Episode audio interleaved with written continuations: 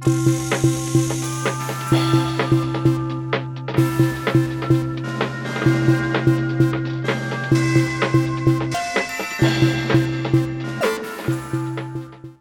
und herzlich willkommen zu dieser Bonusfolge des nerdigen und niveauvollen Trash Talks.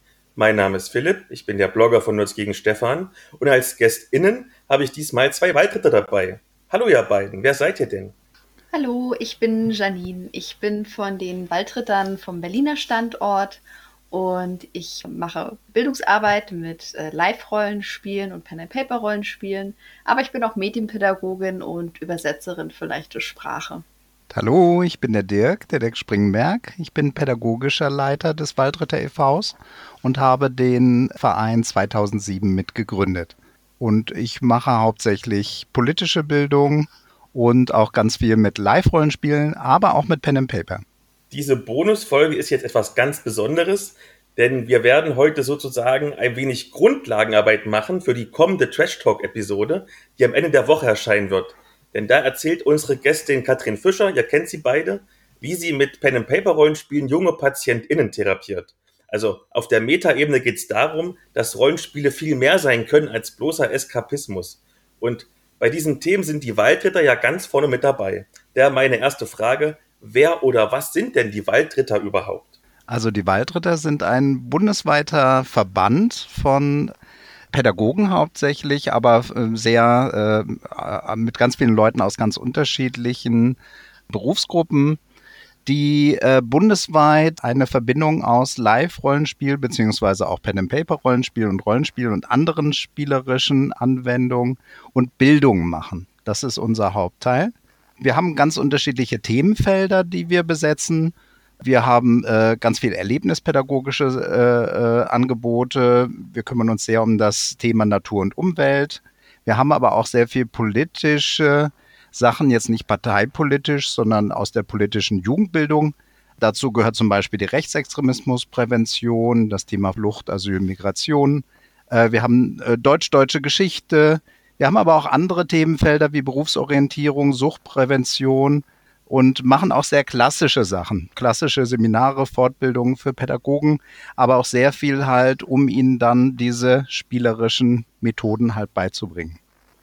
Genau, wir haben im bundesweit 30 festangestellte Mitarbeiter und machen ungefähr im Schnitt fünf bis sechs Veranstaltungen pro Tag über das Jahr gerechnet und äh, haben über 400 Ehrenamtliche und Honorarteamer in ganz Deutschland. Im Moment bauen wir in Herten eine große Bildungsstätte auf, die wie ein Raumschiff gestaltet ist, um da auch unsere spielerischen Angebote zu machen und haben da auch noch eine große Ludothek, eine Spielebibliothek mit über 2000 Brettspielen, wo natürlich auch ganz, ganz viel Pen and Paper gespielt wird.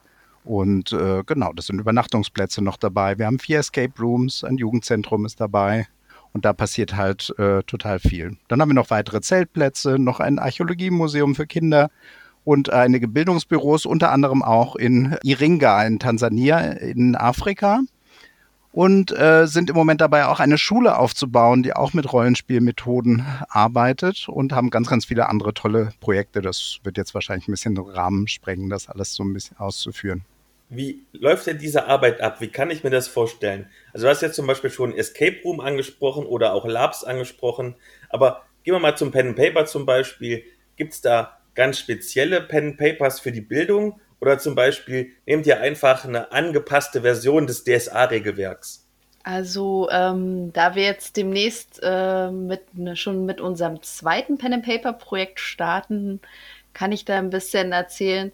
Wir haben es bisher so gemacht. Ähm, wir hatten ein Projekt äh, namens Spielerisch gegen Vorurteile. Das ist jetzt auch in der zweiten Runde.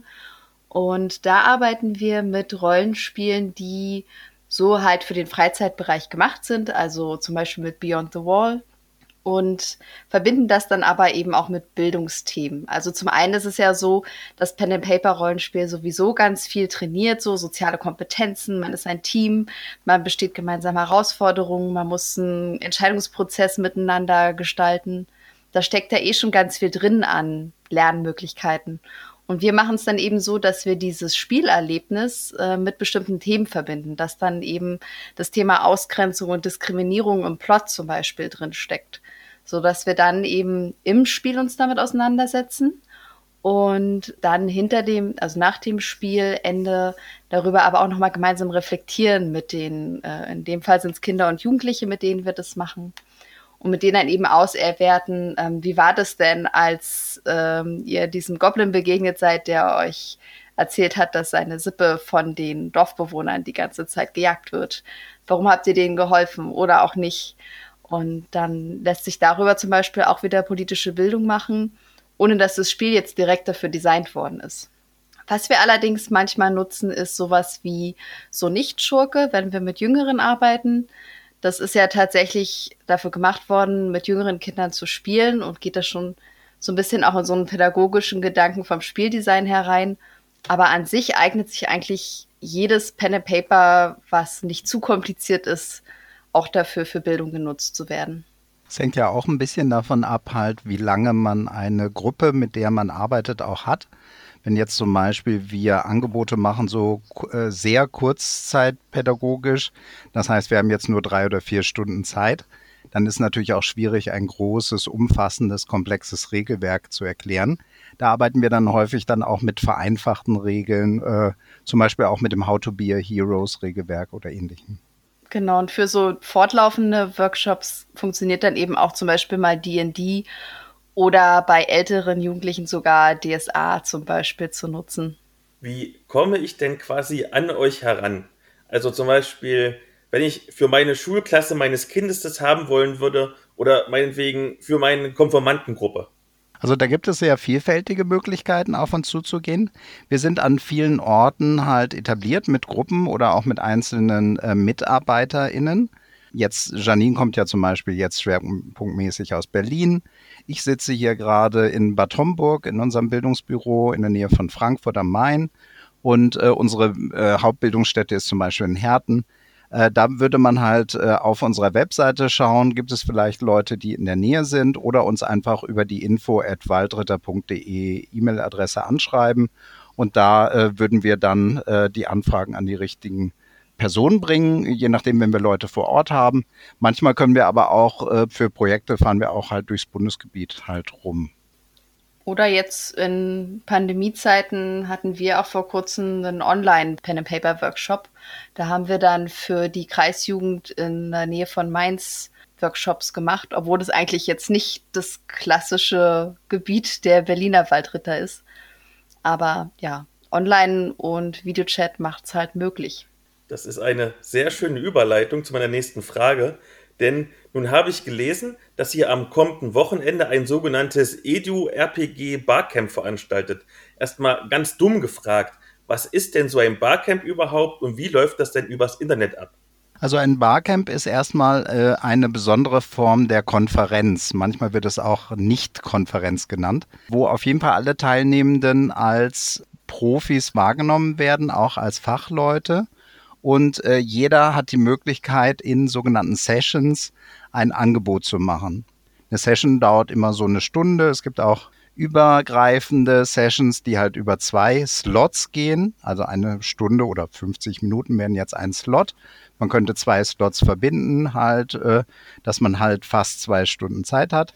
Und dann kann man da einen Workshop machen, man kann eine Diskussionsrunde starten über ein Thema, auch wenn man jetzt nicht unbedingt äh, Fachmann, Fachfrau ist für ein Thema. Man hat die Möglichkeit, das als Vortrag zu gestalten. Da gibt es äh, ganz viele Möglichkeiten, auf jeden Fall äh, andere Menschen halt an dem Wissen, was ich habe, teilhaben zu lassen oder auch Anfragen zu stellen in einer Session, um zu sagen, lass uns mal ein bestimmtes Thema diskutieren. Und das geht über äh, drei Tage, machen wir das jetzt, von Freitag bis Sonntag. Und wir haben schon sehr, sehr viele interessante Sessions dafür.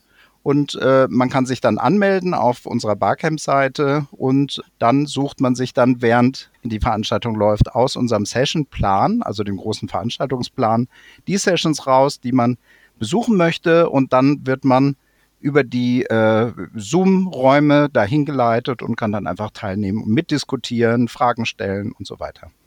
Was noch ein bisschen eine Erweiterung ist zu diesem klassischen Barcamp-Format, ist, dass wir noch ein Abendprogramm haben und da wird es dann nicht diese kurzen Sessions geben, sondern da werden wir dann Spielrunden haben, so eher im Sinne einer Online-Convention, dass dort eben Spielleiter und Spielleiterinnen Spielrunden anbieten und man dann bis in die Nacht noch Pen and Paper oder Erzählspiele oder andere auch äh, Live-Rollenspiele, die online funktionieren, zum Beispiel ausprobieren kann. Und wie bei anderen Konferenzen auch, ist ein, liegt ein großer Schwerpunkt nicht nur darauf, irgendwie Wissen mitzunehmen oder irgendwie interessant halt über Themen zu reden, sondern auch sich zu vernetzen. Und das letzte Barcamp, was wir gemacht haben, daraus sind ganz interessante Netzwerke entstanden. Leute haben sich zusammengefunden und äh, neue Projekte gestartet. Also da ist ganz viel draus passiert. Was sind denn so die typischen Themen? Vielleicht könnt ihr schon ein bisschen spoilern, es sind ja schon ein paar Themen bekannt. Was kann man denn da mitnehmen quasi? Ja, also es gibt ein paar, also was wir erstmal haben, sind zum Beispiel Einführungen. Wir haben Gäste, die äh, zum Beispiel sich mit dem Thema äh, Rollenspiel noch gar nicht auskennen. Die kommen eher aus dem Bildungsbereich, sind Bildungsreferenten oder Pädagogen, die äh, in Schulen oder auch im außerschulischen Bildung arbeiten. Und da geht es darum, diesen Personen natürlich auch das Pen and Paper Rollenspiel äh, näher zu bringen, damit sie das äh, ausprobieren können und auch äh, lernen können, wie sie halt Pen and Paper als Methode für die Bildungsarbeit sich erschließen können. Auf der anderen Seite haben wir auch Teilnehmende, die eher aus dem Pen and Paper Bereich kommen und die jetzt schauen wollen, wie kann man das denn für Bildung auch nutzen und was ist denn Bildung? Was ist denn überhaupt zum Beispiel politische Bildung. Wir haben ja ein Leitthema, das ist die historisch-politische Bildung bei dieser Veranstaltung. Und da geht es ja zum Beispiel darum, nicht nur Geschichtliches aufzuarbeiten, sondern auch Bezüge zu heute herzustellen. Und wie kann man dafür Pen and Paper nutzen, um das zu machen? Das sind zum Beispiel solche Einführungsveranstaltungen, die Teil halt der Veranstaltung sind. Das klingt alles sehr spannend. Wie könnte ich denn jetzt als Hörer in bei euch teilnehmen. Egal, ob ich jetzt vielleicht was spenden möchte oder ob ich sagen möchte, ich habe viel Zeit, ich möchte auch anderen Leuten politische Bildung beibringen. Wie kann ich euch quasi helfen? Also die Hilfen sind ganz vielfältig. Also einmal kann man natürlich einfach an dem äh, Barcamp teilnehmen, äh, da äh, und natürlich die Slots besuchen. Es ist immer schön, halt sich halt mit anderen Leuten zu vernetzen. Also egal, ob man jetzt aus dem pädagogischen oder dem Bildungsbereich kommt oder nicht, auch wenn man ein motivierter Rollenspieler, eine Rollenspielerin ist oder ob man äh, Spielleiterin ist, also gerne dazukommen, sich das mal anhören und dann zu schauen, ob es da vielleicht Ansatzpunkte oder Vernetzungspunkte mit einzelnen Leuten gibt.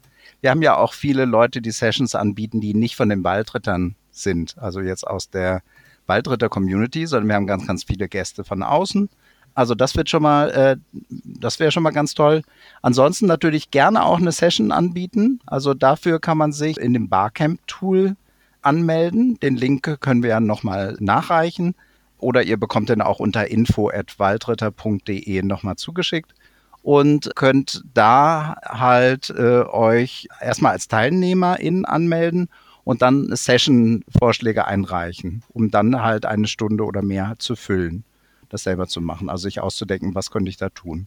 Ansonsten halt gerne auch mit den Waldrittern Kontakt aufnehmen und äh, schauen halt, wie man sich da vielleicht beteiligen kann, weil äh, wir brauchen immer auch, also jetzt in Corona ist das natürlich leider ein bisschen eingeschränkt, aber für Veranstaltungen TeamerInnen, die halt äh, mit uns zusammen halt auch Konzepte entwickeln, um äh, Rollenspiel, Live-Rollenspiele oder auch ähnliche spielerische Konzepte äh, mit Bildung zu verknüpfen und dann halt natürlich auch dann einzusetzen. Wir haben so Gruppenleiterschulungen, äh, die so Einführungen geben, dass wir halt auch sehen, welche Leute schicken wir natürlich jetzt auch dahin, irgendwo in eine Schule zum Beispiel.